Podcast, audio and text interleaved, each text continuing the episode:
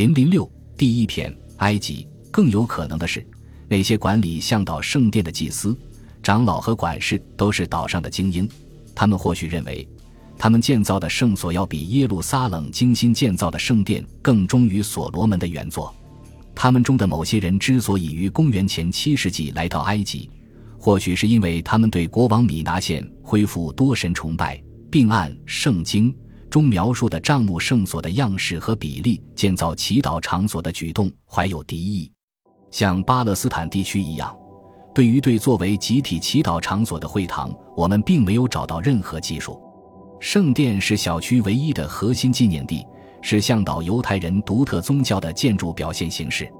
圣殿的中央似乎立着一根独立的基柱，基柱像与巴勒斯坦地区南部内格夫北端的阿拉德要塞的另一处圣所中的柱子非常相像。圣殿中很可能还有一个长方形的石头祭台，这也是耶路撒冷之外的圣殿所独有的。即使如此，几年前，一位犹太母亲向她的儿子。布鲁克林博物馆馆长提出如下问题是完全可以理解的，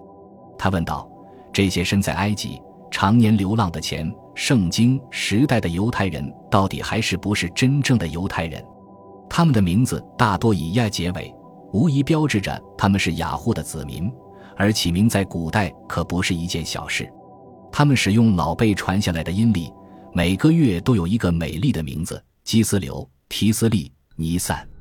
每年仍然按两千五百年前确定的方式划分月份，他们似乎也为男孩子实行割礼。后来，埃及的每一个犹太人都是如此，但不一定都在婴儿期做，更谈不上出生后第八天做了。五，他们会祝福，有时也会诅咒。他们会立下庄重的誓言，会签订律法合同。他们写信时会用天国和大地的上帝作为开头和结尾。我以耶和华的名义祝福你，愿耶和华赐福于你，愿耶和华保佑你，每天听到好消息，愿耶和华保佑你，今天成为美好的一天。尽管他们偶尔也起灵于阿拉米、腓尼基甚至埃及的神奇，这在当地或许只是一个形式问题，但毫无疑问，长期以来，犹地亚本身在崇拜耶和华的同时，也在崇拜通常被认为陪伴着他的配偶亚什拉。那些极端排他派的先知，如所谓的第二以赛亚，他或许在原点形成两个世纪后，又添加了二十章离奇古怪的内容，并且要求崇拜独一的耶和华。他们也不曾注意到向导犹太人有什么独特之处，因为向导犹太人的移民先辈来到埃及后，仍然沉湎于最初的以色列宗教传统和魔力之中。尽管《生命记》中并没有提到安息日。但我们知道，向导犹太人是守安息日的。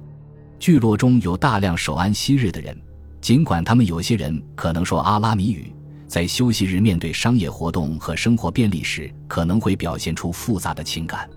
但这与耶路撒冷人允许非犹太的推罗商人在安息日在城墙内和城墙外出售货物时的表现是一样的。如果说今天的特拉维夫和耶路撒冷对待在安息日允许或不允许干什么这个问题上采取完全不同的态度，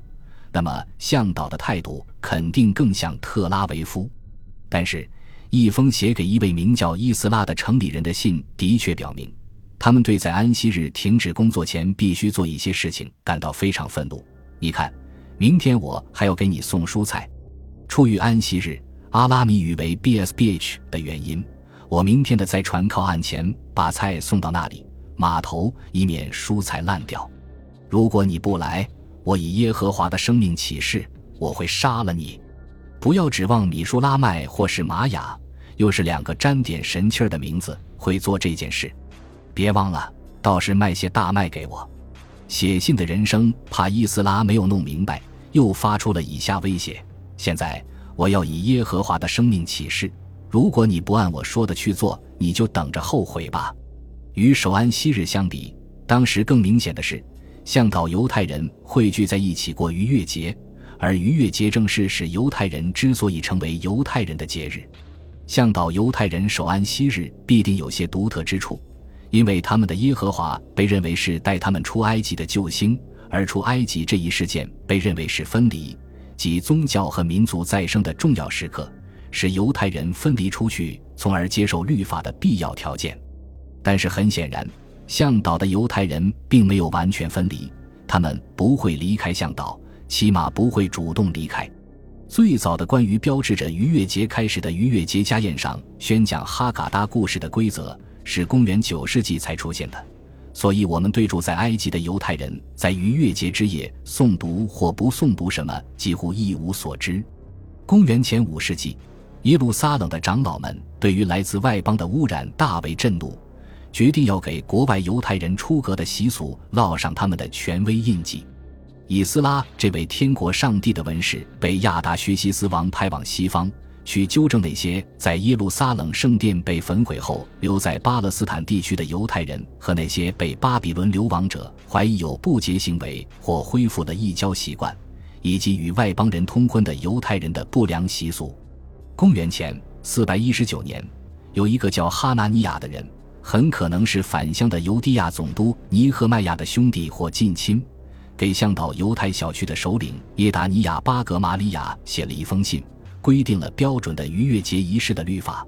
他甚至有可能亲自把这封信送到了埃及。哈纳尼亚的确在向导的某些地方出现过，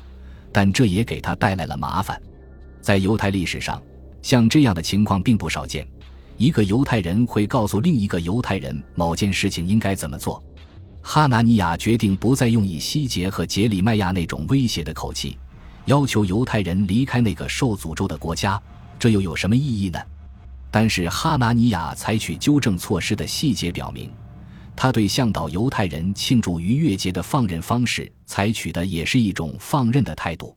在出土的早期陶片上，曾记载有一个人问另一个人：“请告诉我，你什么时候庆祝逾越节？”这意味着这是一个在方便时遵守的不固定的节期。所以，哈拿尼亚才只是耶达尼亚。节期必须精确的在尼散月的某一天开始，要持续多长时间，以及必须要做的事就是要吃特定的无酵面饼及马索。由于当时埃及人的主食是面包，这样的规定必然会完全打破他们的家庭饮食习惯。至于他们的另一种主要食品啤酒，则要求他们在逾越节期间戒除发酵饮品。